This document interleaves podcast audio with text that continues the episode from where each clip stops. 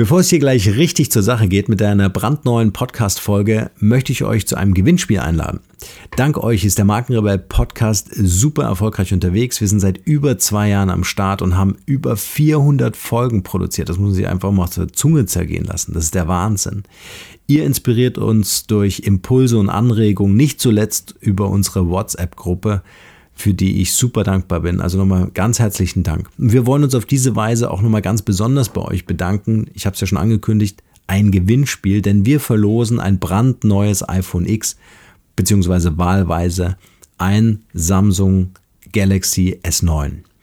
Was müsst ihr dafür tun? Ihr müsst einfach auf unsere Website gehen, wie ja schon bekannt ist, markenrebell.de und dort bis zum 30. April euch in den Newsletter eintragen. Dann nehmt ihr automatisch an der Verlosung teil. Ihr bekommt ein kostenfreies E-Book und ganz nebenbei auch noch die wichtigsten News zum Markenrebell Podcast direkt in euer Postfach. Also einfach unter www.markenrebell.de für den Newsletter eintragen und ein echt cooles iPhone oder Samsung gewinnen. Und nun viel Spaß mit dieser Podcast-Folge. Der Markenrebell Podcast. Spannende Interviews, wertvolle Strategien und provokante Botschaften für Führungskräfte und Unternehmer.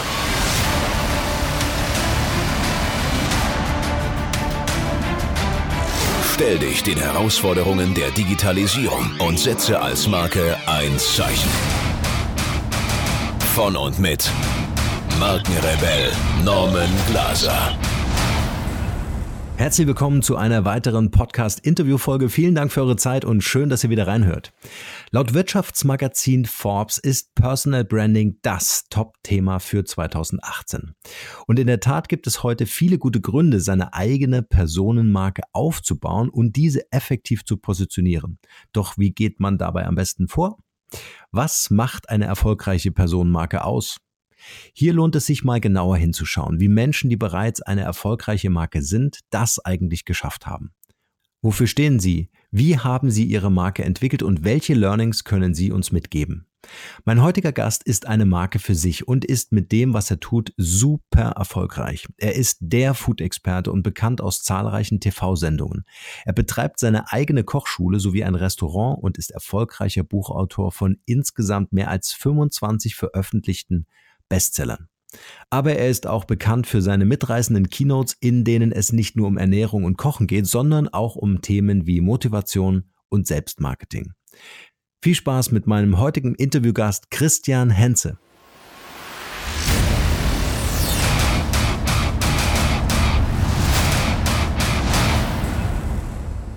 Christian, schön, dass du in diesem Interview heute hier äh, Zeit gefunden hast. Ich weiß, du bist äh, schwer unterwegs, schwer beschäftigt und natürlich auch viel gefragt.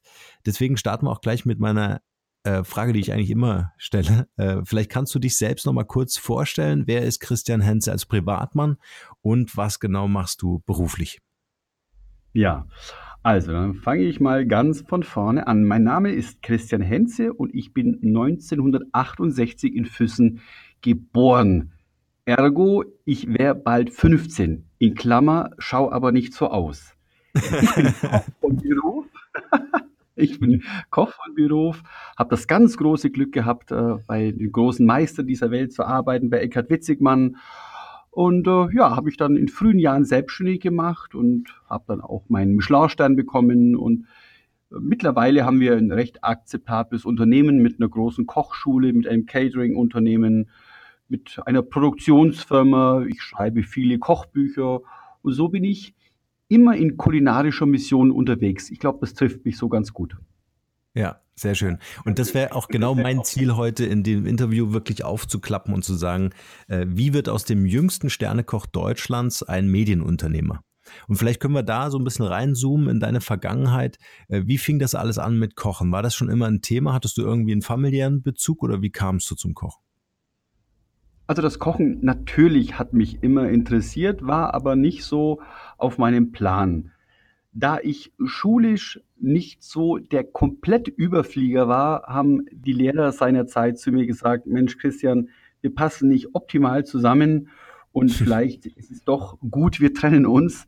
Und das haben wir dann gemacht. Ich habe eine Kochlehre begonnen, weil äh, Kochen mir schon immer relativ nahe lag und die Faktoren einfach äh, ja Sachen zu kombinieren und schauen, was kommt denn dabei raus und dann noch vielleicht ein Lächeln auf die Lippen der Gäste zu zaubern, ähm, das war für mich dann maßgebend für äh, den Beruf.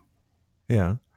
Und was würdest du sagen, war so deine Station, äh, gerade vielleicht in jungen Jahren, die dir so irgendwie auch die Tor oder äh, das Tor oder die Tür aufgemacht hat, äh, zu der Welt wirklich zu sagen, ich kann einer der Besten werden?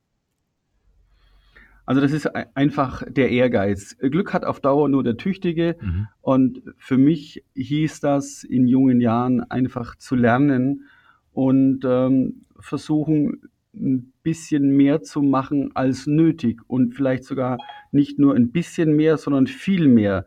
Natürlich braucht man auch die entsprechende ähm, Möglichkeit. Ich hatte nach der Lehre äh, eine ganz tolle Stelle in einem Sterne-Restaurant und habe das erste Mal in einem Sterne-Restaurant gekocht und habe mich dann da durchgebissen. Und so kam dann eins zum anderen. Ich bin in die Schweiz gegangen, eines der besten Restaurants und das in jungen Jahren. Und das war Garant dafür, dass ich eben viel habe lernen dürfen. Ja, und dann auch noch der große Ehrgeiz von mir, zu Eckhard Witzigmann zu kommen, seinerzeit weltbester Koch, bestes Restaurant der Welt. Mhm. Der hat mich dann auch genommen und das war für mich wie Harvard und Oxford zusammen. Erzähl uns die Geschichte, wie kam es dazu? Also es kam dazu, dass ich, wie gesagt, in der Schweiz beschäftigt war, bei Agnes Amberg in Zürich, mhm. eines der, der Top-Restaurants des Landes. Und ich hatte einen sehr guten Draht zu der Chefin, zur Frau Amberg. Sie war auch so mein Mentor. Sie hat mich sehr gefördert. Sie hat das Talent erkannt und hat mich ähm, sehr unterstützt. Und ich habe dann irgendwann äh, zu ihr gesagt, Mensch, Frau Amberg, also ich würde gern zu Eckhard Witzigmann gehen. Dann hat sie zu mir gesagt, Mensch, äh, Christian, sind Sie sich da sicher? Weil das ist unglaublich hart und das war damals wirklich äh, äh, berühmt, berüchtigt für eine sehr anspruchsvolle, aber auch sehr äh, harte Aufgabe. Ich habe gesagt, na, ich möchte das auf jeden Fall. Sie kannte ihn gut, hat mir ein Empfehlungsschreiben in die Hand gedrückt und ähm, das habe ich dann weiter an Herrn Witzigmann geleitet und Postwendend eine Woche später hatte ich ein Kuvert mit der erhabenen Aufschrift Aubergine in der Hand. Und ja, das war Herzschlag pur.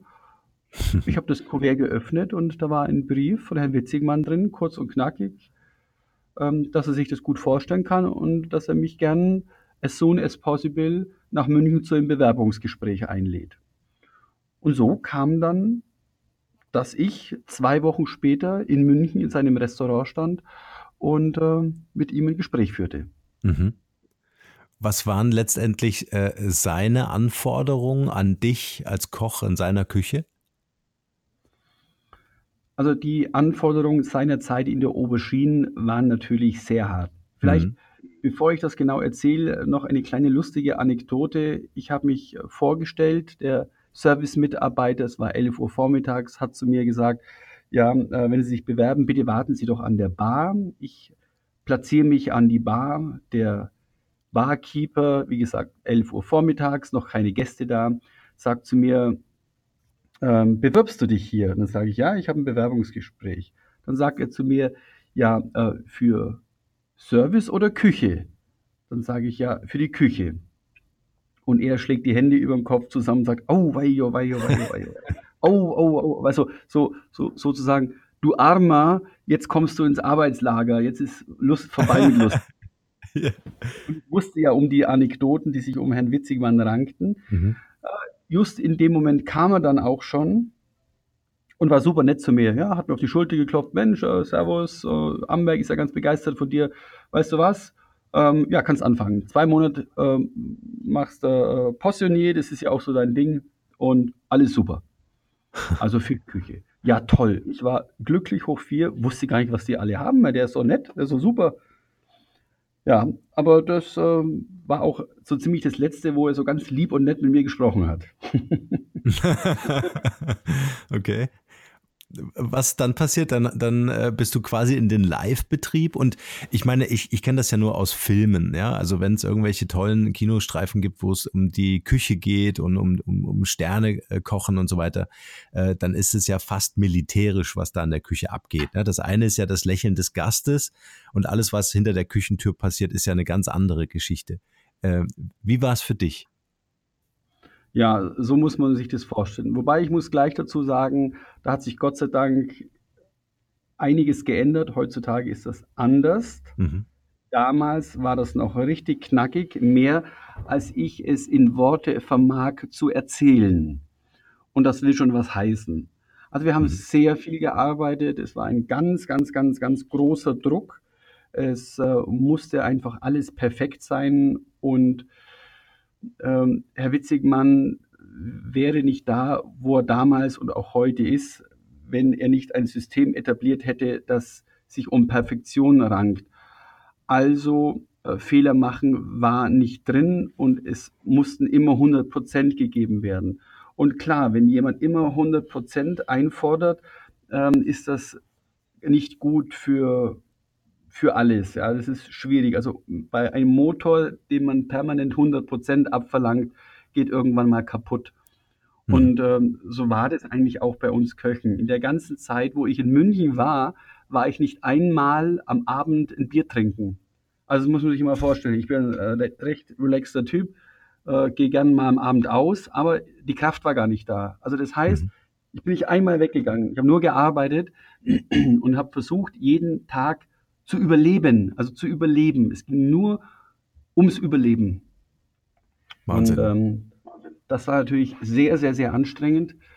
Mhm. Ich kann mich erinnern, ich habe in dem ersten Monat äh, fünf Kilo abgenommen und hatte wow. Augenränder wie ein großer. Ja. Was, was war so hart? War es die Geschwindigkeit? War es, ähm, ähm, äh, was, was die Qualität, die, die, wo dann vielleicht auch Gerichte verworfen wurden, die du gerade am Kochen warst? Und was war vielleicht auch, dass wir das vielleicht ein bisschen besser verstehen, was war so deine Aufgabe in diesem Küchenteam? Also da fängst du ja wahrscheinlich nicht als, als, als Koch an, sondern äh, hast vielleicht erstmal so eine Teilaufgabe, kann ich mir vorstellen. Nee, nee, so ist es nicht. Also erstmal muss man sagen, wie gesagt, weltbestes Restaurant. Alle Köche, die da angestellt waren, hatten vorher schon mindestens zwei oder drei Sterne-Restaurants bekocht. Da gab es keine unwichtigen Köche, sondern es gab nur wichtige, also nicht kleine Aufgaben, gleich richtig. Und so mhm. war das eben bei mir auch. Ich hatte die Fischküche inne, also ich war Poissonnier und äh, habe ähm, jeden Tag Fische eingekauft ähm, und zubereitet und ähm, ja, versucht in dem Bereich gut zu sein. Und dieser 100% Qualitätsanspruch, ist einfach äh, unglaublich schwer zu erfüllen. Vor allen Dingen immer die Angst zu haben, was verkehrt zu machen. Und die Angst ja. hat damals permanent mitgespielt. Also jeden Tag, äh, es waren ja alles erwachsene äh, Köche, ich glaube, es waren nur Köche, es waren keine Damen da. Äh, jeden Tag hat irgendjemand äh, bitterböse geheult, weil er einfach nervlich am Ende war.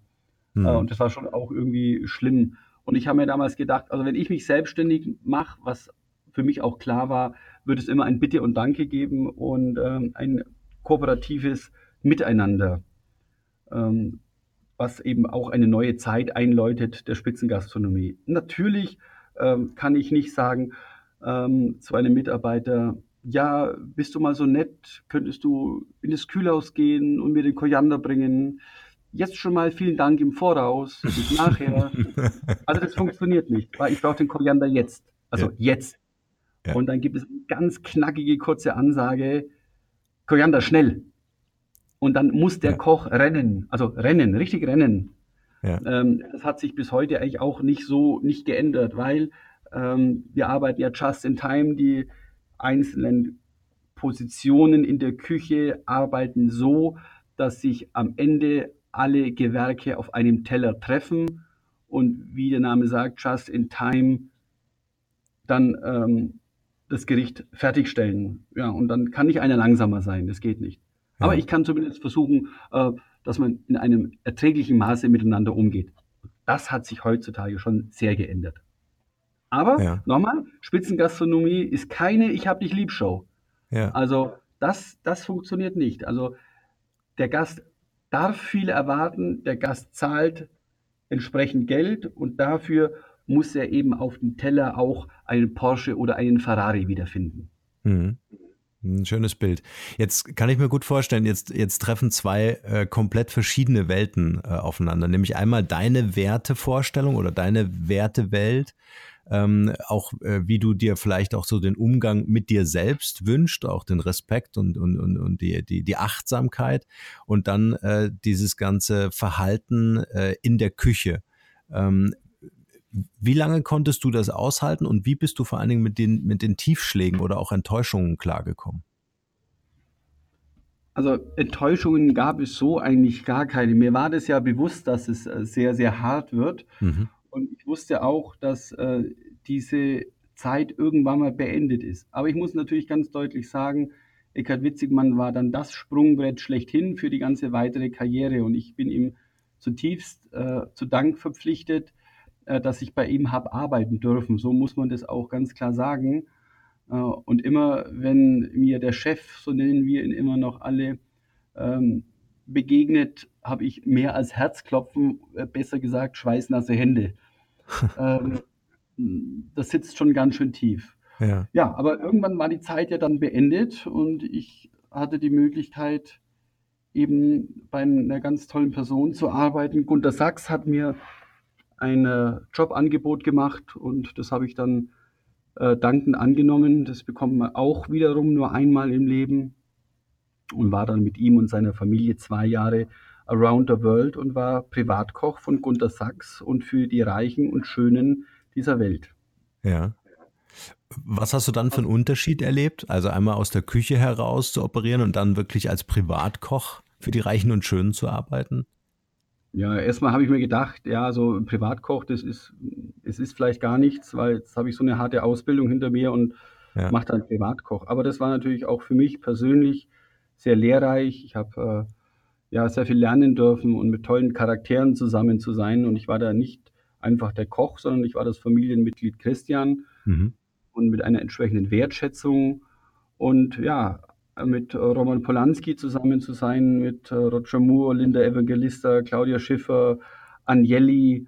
Ähm, mit, also das sind ja wirklich äh, ganz äh, große Kapazitäten in Film, Politik und Wirtschaft.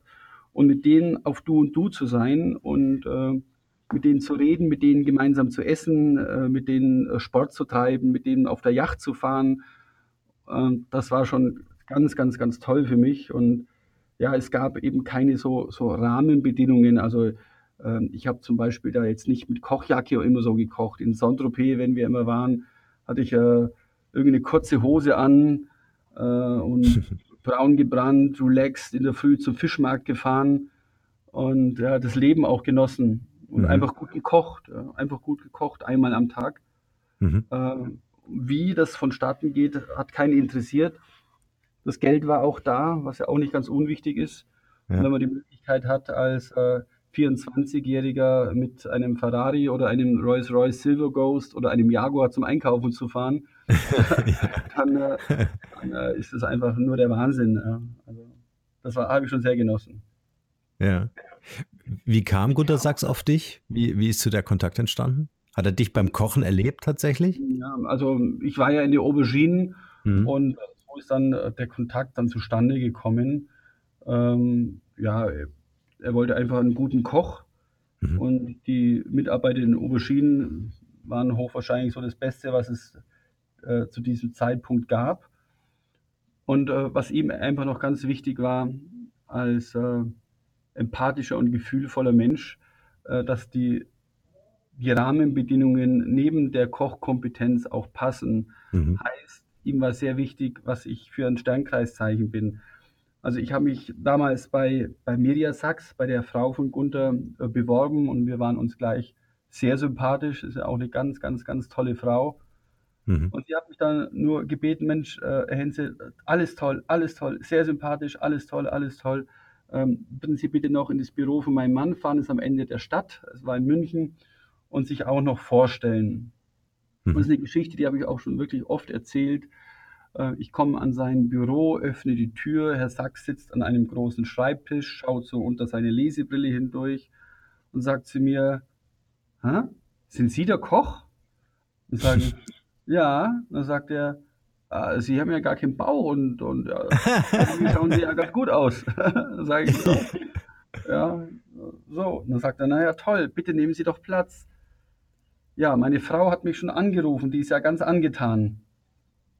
Ich sage, oh, das freut mich. Dann hat er überlegt, hat mich angeschaut und nach geraumer Zeit stellte er mir die Frage, was sind Sie für ein Sternkreiszeichen? Und ich habe zu ihm gesagt, Krebs. Er hat zu mir gesagt, eingestellt. Das war. Sehr coole Geschichte. Ja, das war mein Vorstellungsgespräch. Und dann ging es, drei Wochen später war ich schon kabum nach Saint-Tropez gebeamt und äh, war in einem Umfeld, wie ich es mir nie habe vorstellen können. Ja. ja. Also spannend vor allen Dingen auch, ähm, äh, also äh, nur noch mal, um so äh, ganz kurz zusammenzufassen, äh, dass du auf, auf jeden Fall super fleißig und super Durchhaltevermögen hattest, einfach auch in dieser Schule ähm, äh, ähm, in der Küche, was du beschrieben hast, und auf der anderen Seite auch äh, spannend, wie ähm, äh, Gunther Sachs und seine Familie einfach auch Wert auf, auf, äh, auf gutes Essen, gesundes Essen legen. Ja, ist ja. auch interessant. Ja, wie ja. ging es dann weiter? Ja, ich war zwei Jahre eben bei der Familie, habe in den zwei Jahren alles erleben dürfen. Ja, mhm. wir waren in, in Palm Springs, in, in Saint-Tropez, in Gstaad, in Indian Wells, in in München und äh, das war dann nach zwei Jahren war das dann auch gut. Ja. Ich habe alle kennenlernen dürfen, ich habe äh, ein tolles Leben erleben dürfen und wollte mich aber selbstständig machen mit meiner Frau und habe äh, in Prop Street bei Kempten im Allgäu ein kleines Restaurant angeboten bekommen mit kleinem Hotel. Mhm. Und äh, da haben wir dann zugeschlagen. Mhm. Dann haben wir gesagt, das machen wir. Wir hatten wenig Geld. Ja, ich habe zwar bei Gundersachs ein bisschen was verdient, reicht aber ähm, ja nur bedingt, um sich selbstständig zu machen. Das hat aber ganz gut hingehaut. Mhm. Bin seinerzeit zum hiesigen Bankdirektor gegangen äh, von dem kleinen Dörflein und habe gesagt, hallo, mein Name ist Christian Henze. Ich hätte gern einen Kredit, ich möchte mich selbstständig machen mit einem Restaurant. Dann hat er mich mhm. angeschaut und hat sich gedacht, oh Gott, schon wieder ein Wahnsinniger. ja.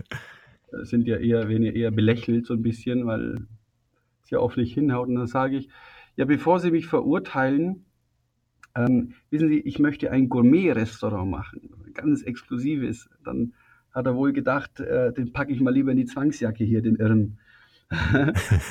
Und dann sage ich, jetzt, Moment, Moment, Moment, Moment, lassen Sie mir mal, lassen Sie mir mal das Konzept erzählen. Und dann habe ich ihm das Konzept erzählt und habe ein bisschen was von mir erzählt. Und so nach zehn Minuten steht der Gute auf, geht um seinen Schreibtisch herum, gibt mir die Hand und sagt genau zwei Sätze, die da waren. Herr Henze, Sie haben das Geld und ich bin Ihr erster Gast. Sehr cool. So, das war's. Dann haben wir eröffnet. Ja ähm, ja, schwierig. Wir haben tagelang durchgearbeitet. Ich nervlich am Ende. Ja, Gott, was habe ich getan? Super Job, Gunter Sachs hingeschmissen. Jetzt Schulden, selbstständig, äh, Schlafdefizit, äh, Ängste. Mhm. Ähm, ja, und dann haben wir eröffnet. Das war am ersten Tag gut. Und ich würde mal sagen, ab dem zweiten Tag waren wir ganz, ganz viele Jahre dann ausgebucht und eine Erfolgsgeschichte äh, hat sich dann ergeben. Das Landhaus Henze im Prop Street war eine kulinarische Institution, mhm. ähm, die das einfach was Besonderes war. Ja. Wir haben mit einem Mitarbeiter angefangen und dann irgendwie waren es nach eineinhalb Jahren dann schon 20 und nach geraumer Zeit kam dann der Stern und andere Auszeichnungen. Und so, so kam dann eins zum anderen. Ja. Aber Was hast du anders gemacht, Christian? Was hast du anders gemacht, dass es am Ende so erfolgreich wurde? Authentizität, Ehrlichkeit, Freude, das ist eigentlich alles. Ich kann jetzt ganz viel noch erzählen, aber die, die Authentizität mhm. ist das, das Wichtigste. Dass mhm. man natürlich fleißig sein muss und sich bemühen muss und, und ähm, ehrlich sein muss. Das kommt alles dazu. Natürlich vielleicht auch, äh, dass ein, eine Sache, die mir relativ leicht fällt, ist der Umgang auch mit Medien. Mhm. Ich habe früh erkannt, dass das wichtig ist, ja, dass man eben zu einem Redakteur eben nett ist und äh, dass man eben was auch erzählt und ähm, ja, dass man versucht eben auch Medien, äh, Print, Ton, Film auf seine Seite zu bringen und äh, eben darüber spricht. Äh, tue Gutes und rede darüber. Ja, Klappern mhm. gehört zum Geschäft. Also äh, das Dorf Prop Street hat, ich glaube, knapp 2000 Einwohner. Äh, wenn man da nicht geklappert hätte, dann wären die Leute nicht gekommen. Aber mhm. die Verbindung Klappern, gute Leistung, herzliches Ambiente führte zu einem unfassbaren Erfolg. Das liegt mhm. allerdings auch schon ein paar Jahre zurück heutzutage hat sich das schon ein bisschen geändert. Die Spitzengastronomie ist anders geworden. Ähm, und damals war ich, als ich dieses Restaurant eröffnet habe, im Umkreis von 100 Kilometer ziemlich alleine. Ja, das nächste Top-Restaurant gab es dann in München dann. Mhm. Mhm. Ab, ab wann war so der Zeitpunkt oder, oder was war für dich oder gab es für dich auch so einen Aha-Moment, wo du gesagt hast, okay, ich, Christian Henze, bin die Marke, also ich bin die Persönlichkeitsmarke, äh, unter der oder auf der das Ganze aufbaut? Und wie planvoll hast du das Image dann auch vorangetrieben?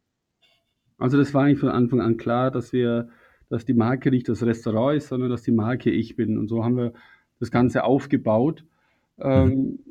Die Marke ist immer Christian Henze und die Marke heißt ähm, Qualität, Leidenschaft und äh, guter Geschmack. Die Marke ist nicht exklusiv, sie ist nur ähm, sehr gut.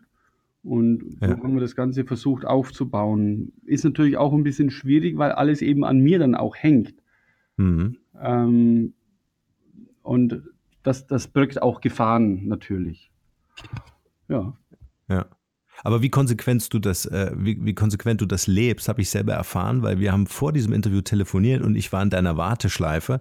Und äh, wenn wir von dir die Audiodatei äh, kriegen, dann spielen wir die in diesem Podcast an dieser Stelle einfach mal ein, ähm, weil äh, die Werte, die dich so ausmachen und so wie ich dich auch erlebe, auch mit dieser Freude und Herzlichkeit, genau das kommt in diesem Lied auch rüber. Also man hat sofort gute Laune.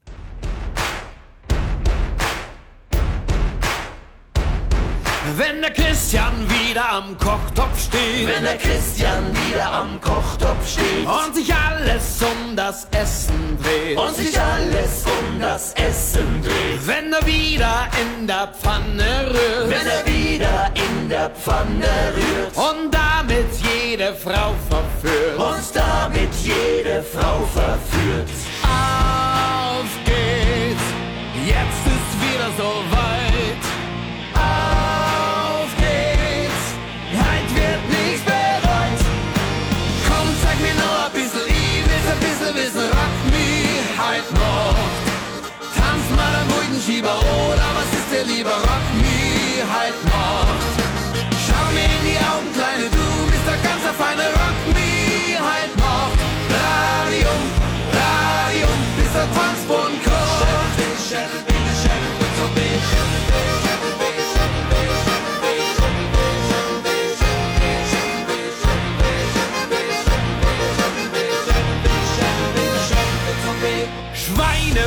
Honig, Lachs und Co. Schweinebauch, Honig, Lachs und Co. Das ist Christian Henzes geile Show. Das ist Christian Henzes geile Show. Ja, da kocht er mit nem Wahnsinnsgefühl. Ja, da kocht er mit nem Wahnsinnsgefühl. Ja, weil er's gern allen zeigen will. Ja, weil er's gern allen zeigen will. Auf geht's, jetzt ist's wieder so weit.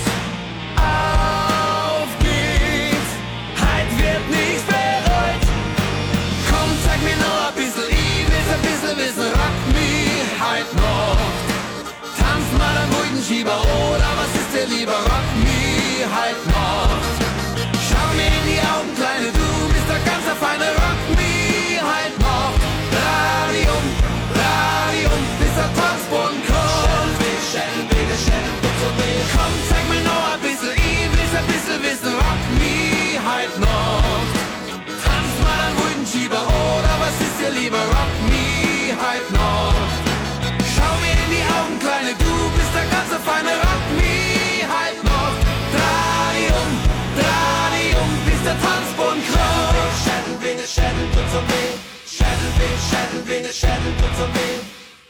Sehr cool. Und es ist auch Personal Branding, ja. Also es geht in dem Lied äh, mit deinem Namen da äh, kraftvoll zur Sache. Sehr cool.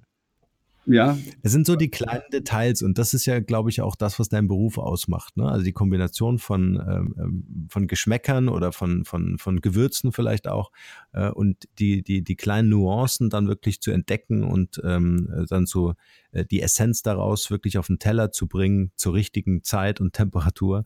Ähm, ich glaube, das ist letztendlich auch im Personal Branding ein wichtiges Thema.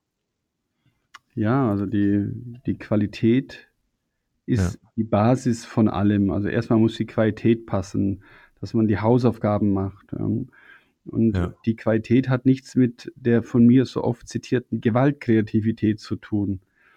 Also erstmal muss die Basis da sein, bevor ich aufbauen kann. Und alles andere kommt dann ganz zum Schluss. Und wenn man die Reihenfolge einhält, dann sollte der Erfolg nicht ausbleiben. Ja. Ich würde gerne noch von dir wissen, ähm, wie das jetzt gerade in unserer heutigen digitalen Zeit äh, äh, funktioniert in der Gastronomie. Also zum einen äh, können die digitalen Medien natürlich auch als Kommunikationsinstrument benutzt werden, um fast in Echtzeit wirklich auch zu berichten, was du gerade auf den Teller zauberst oder auch im Umgang mit den Medien natürlich, mit der Presse. Ähm, gleichzeitig natürlich auch als als Publishing-Medium. Du bist in zahlreichen Fernsehsendern unterwegs. Ähm, was hat sich da auch bei dir äh, in deinem Berufsfeld geändert? Also es hat sich im Bereich Medien einiges geändert. Ähm, das liegt in erster Linie an den zur Verfügung stehenden technischen Mitteln. Ich sage einfach mal Smartphone, Smartphone, Facebook, Instagram und Co.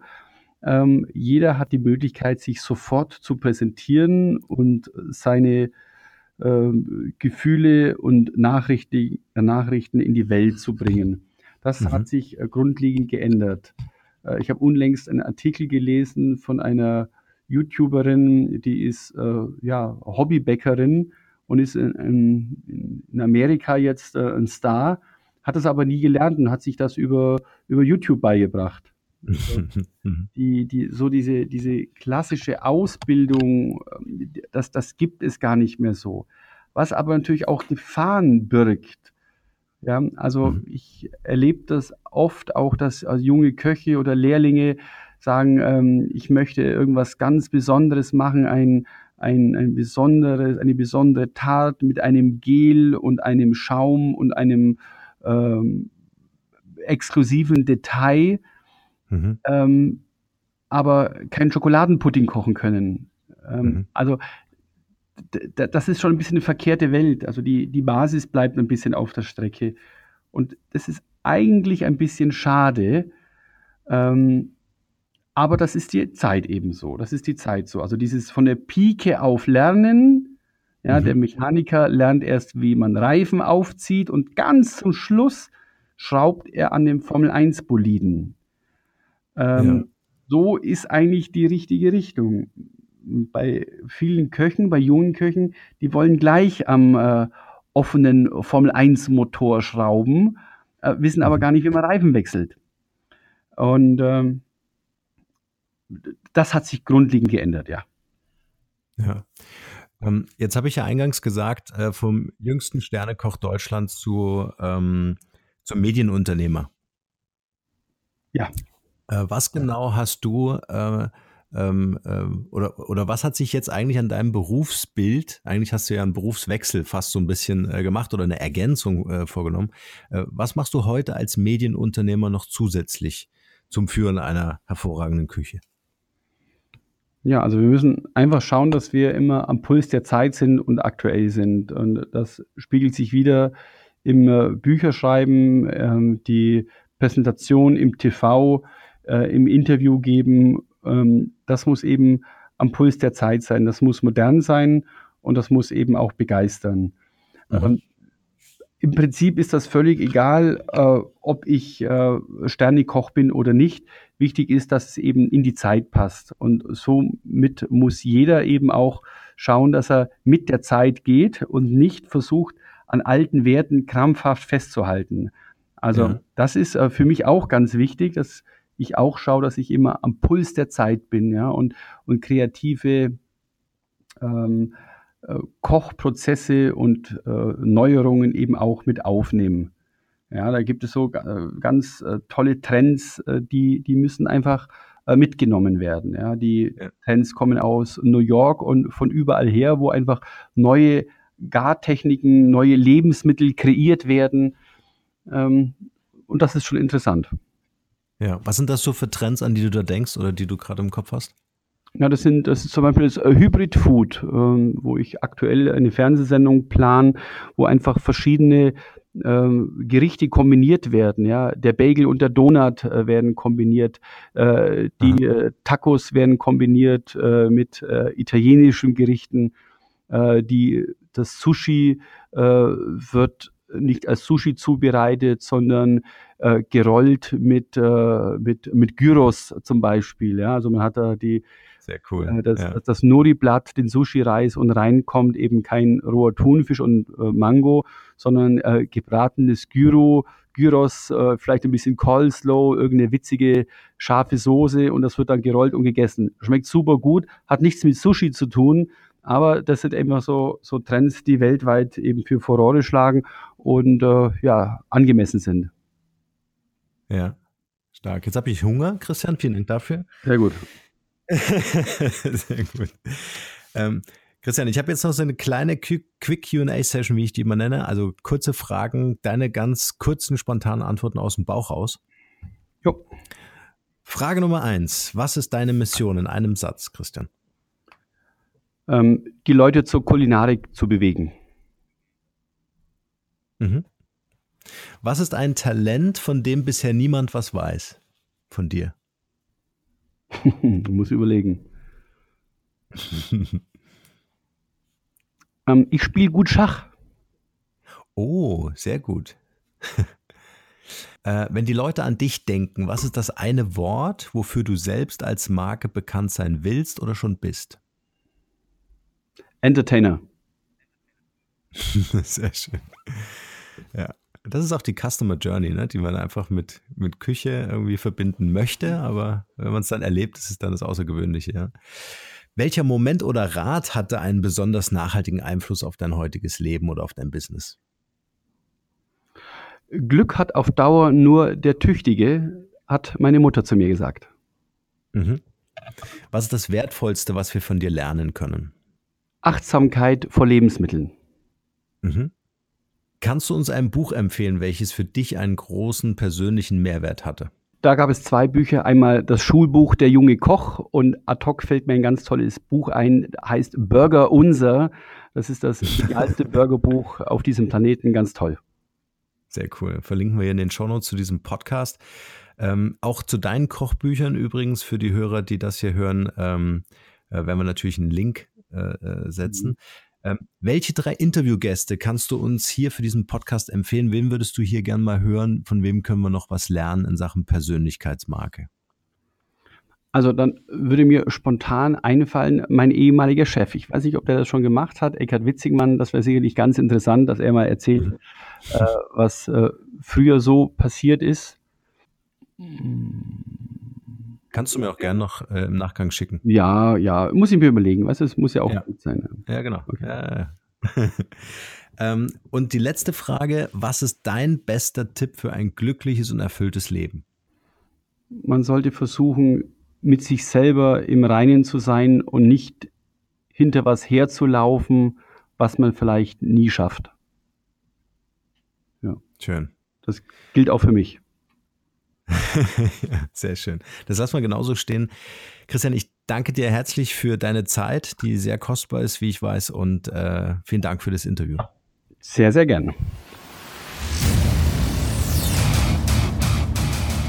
Hier noch eine wichtige Info für alle die unter euch, die sich mit dem normalen E-Mail-Newsletter nicht zufrieden geben können, die noch ein paar Deep Dives vertragen können und zusätzlich eine wertvolle Content-Lieferung auf Ihr Smartphone für clever halten, den empfehle ich unbedingt unseren neuen und vor allem kostenlosen Messenger-Service.